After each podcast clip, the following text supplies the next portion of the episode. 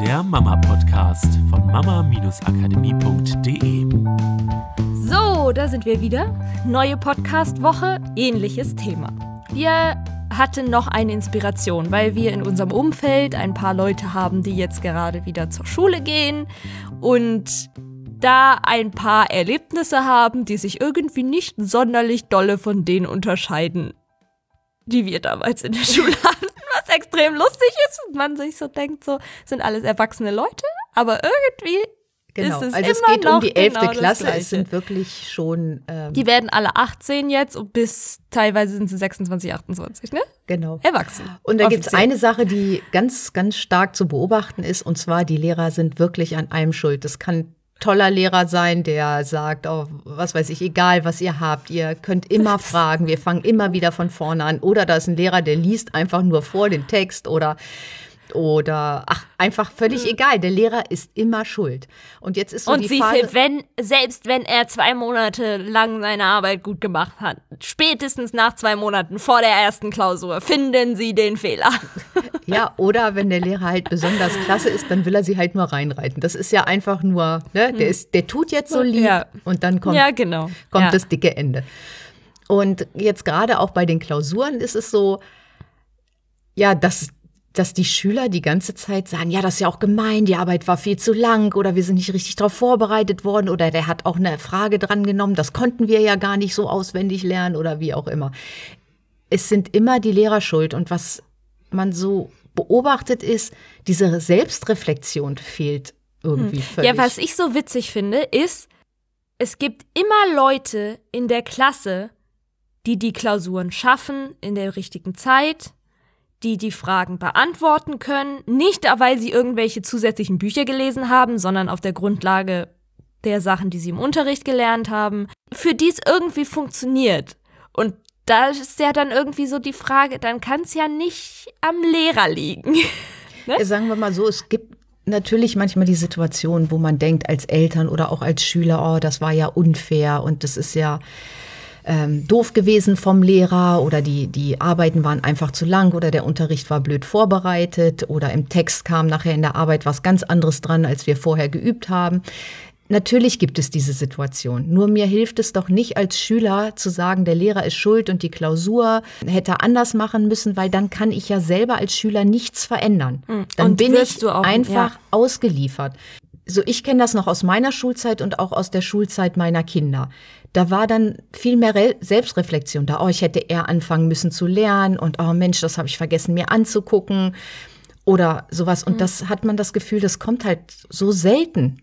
Jetzt gerade in dieser elften Klasse, da geht's wirklich nur darum, dass der Lehrer schuld war. Und das finde ich so erschreckend. Und das ist auch das, was wir beobachten können, wenn wir uns mit Lehrern unterhalten oder auch mit Erziehern unterhalten, die sagen, wir diskutieren ja fast mehr mit den Eltern als dass wir uns um die Kinder kümmern können. Weil immer wieder Eltern kommen, in, gerade auch in der Schule, die für ihre Kinder sich so stark einsetzen und den Lehrern erzählen, das haben sie falsch gemacht, das war unfair, das, die viel müssen den schwer. Unterricht anders aufbauen, die Klassenarbeit können sie so nicht werten. Das sind Sachen, mit denen sich Lehrer halt sehr, sehr viel rumschlagen müssen. Und das ist genau das, was jetzt in dieser elften Klasse wieder zu beobachten ist. Das, was die Eltern vorher in den niedrigeren Klassen gemacht haben, sich nämlich einzusetzen und immer zu erzählen, wie schlecht die Lehrer ihre Arbeit machen und sicherlich auch zu Hause die Kinder dabei bestärken, ja, der Lehrer ist doof, der ist ja gemein und der hat hier rumgeschrien und da hat er dich nicht richtig vorbereitet. So geht das ja auch nicht. Ich gehe zum Lehrer. Das passiert ja genau in der elften Klasse von den Schülern. Sie geben alle Schuld ab an die Lehrer. Ja, nur dadurch verändert sich für sie halt nichts. Und das ist, glaube ich, der Punkt. Also letztendlich ist es, wenn wir davon ausgehen, im Universum gibt es keine Wertung. Und du erschaffst deine Welt mit dem, was du denkst und wie du danach handelst. So, dann, dann gibt es keine Wertung, ob jetzt das eine oder das andere Modell gut oder schlecht ist. Und du kannst in beiden Modellen leben. Wenn du in dem Modell lebst, dass die Lehrer immer schuld sind, dann natürlich wird sich immer irgendwas finden. Und es wird Arbeiten geben, die zu schwer sind. Und es wird Arbeiten geben, die viel zu leicht waren und zu viele Leute eine Eins haben. Und es wird Lehrer geben, die den Unterricht zu langsam aufbauen und Lehrer, die den Unterricht zu schnell aufbauen. Es wird immer Lehrer. Natürlich, dann sind sie schuld, wenn ihr in diesem Modell lebt. Nur für uns stellt sich ja die Frage einfach, welches Modell macht mehr Sinn oder welches Modell erleichtert euch auch das Leben? Welches Modell gibt deinen Kindern etwas mit, was ihnen ermöglicht, später ein Leben aktiv zu gestalten. Und das Modell von der Lehrer ist schuld gibt dir keine Möglichkeit, ein Leben aktiv zu gestalten. Wenn du davon ausgehst, und das heißt nicht, das andere Modell ist nicht, du bist schuld.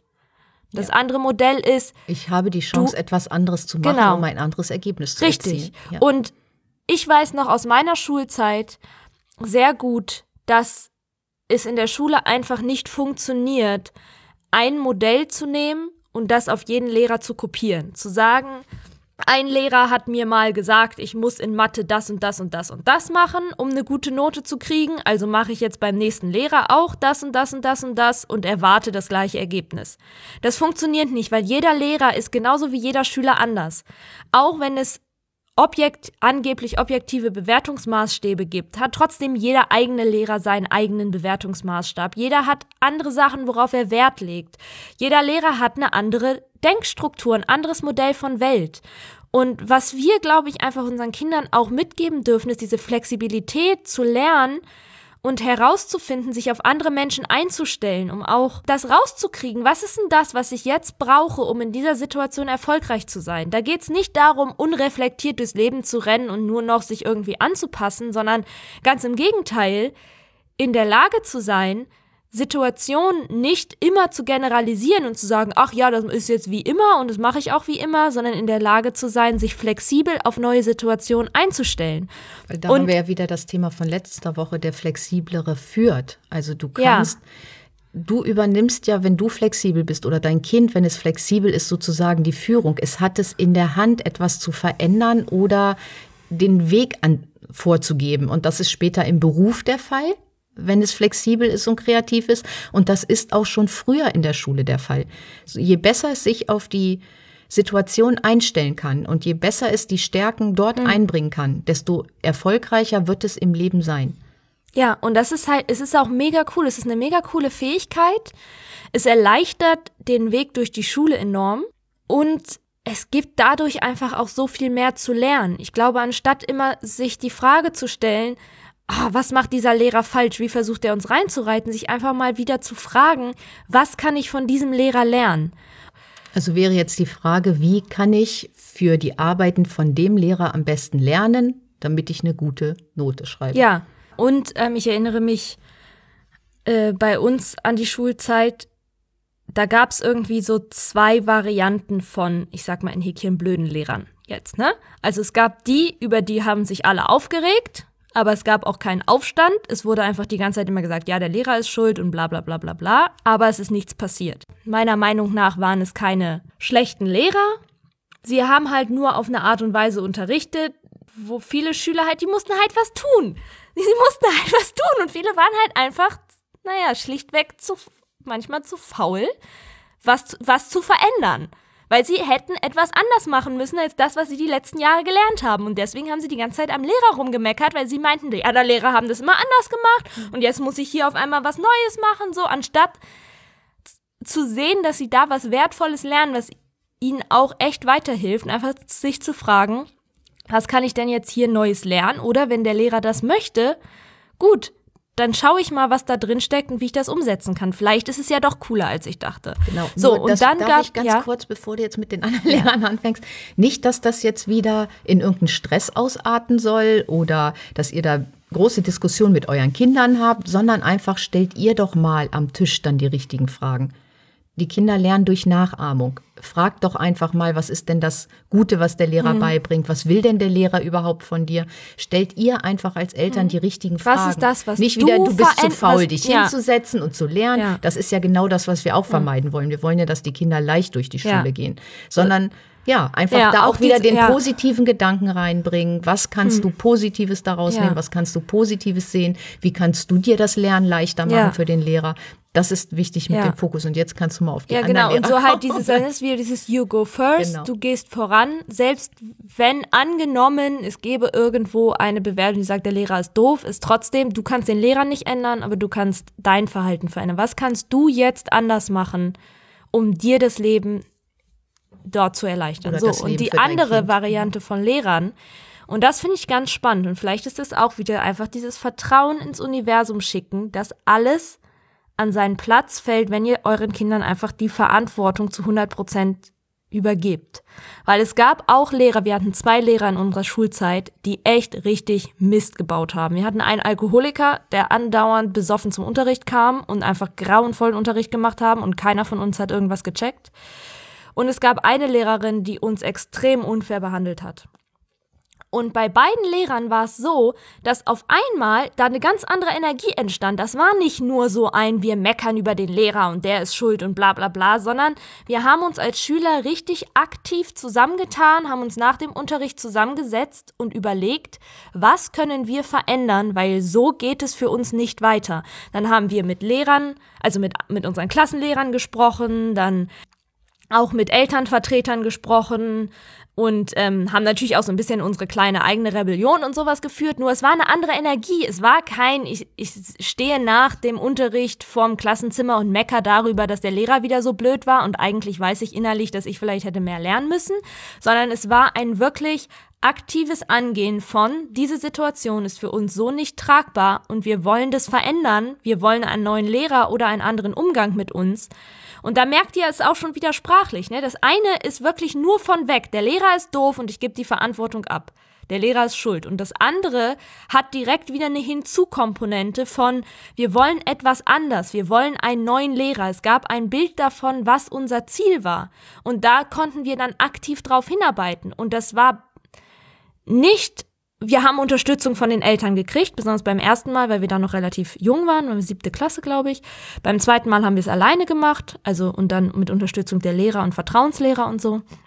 Aber in Nur, die Wege geleitet. Genau, in, in die Wege geleitet.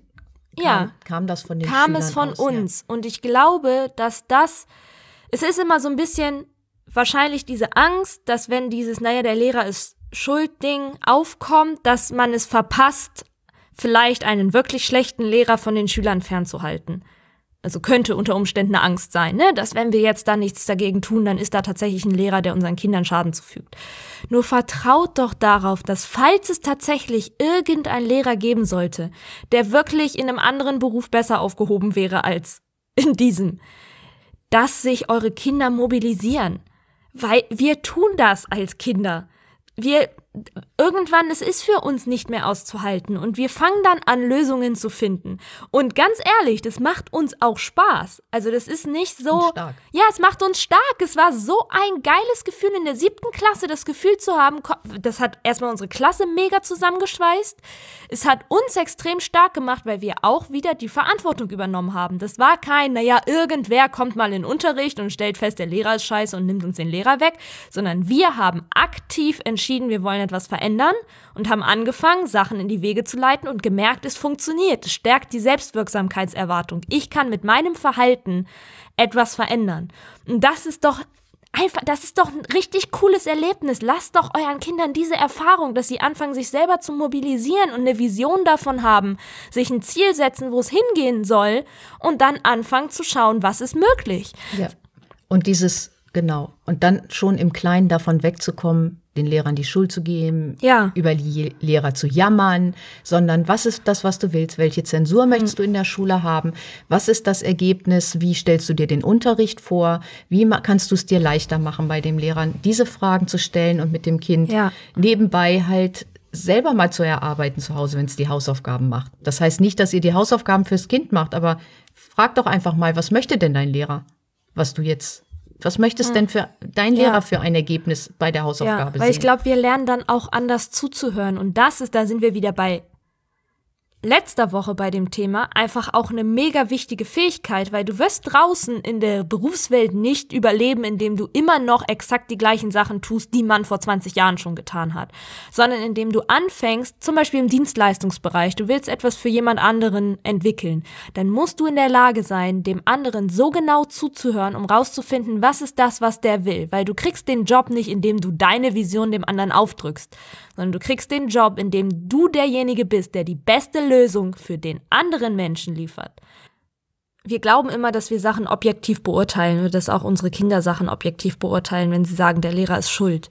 Nur dass es, es ist keine objektive Beurteilung, sondern in den meisten Fällen ist es eine Struktur. Und je öfter wir sagen, der ist schuld, unabhängig ob es jetzt ist, der Lehrer ist schuld, der Politiker ist schuld, der Arzt ist schuld, mein der, ist schuld. mein Mann ist schuld, mein Kind ist schuld, ist es eine Struktur, die dafür sorgt, dass wir das in Zukunft öfter tun werden. Und das ist ja das, was wir nicht wollen, weil dann hat es nun wirklich nichts mehr mit Objektivität zu tun, sondern einfach nur mit einer Gewohnheit. Es ist eine Struktur, heißt es ist eine Gewohnheit. Es ist das, was du immer tust. Es und es ist doch viel abgeben, cooler, ja. eine Gewohnheit zu haben, von sich zu fragen.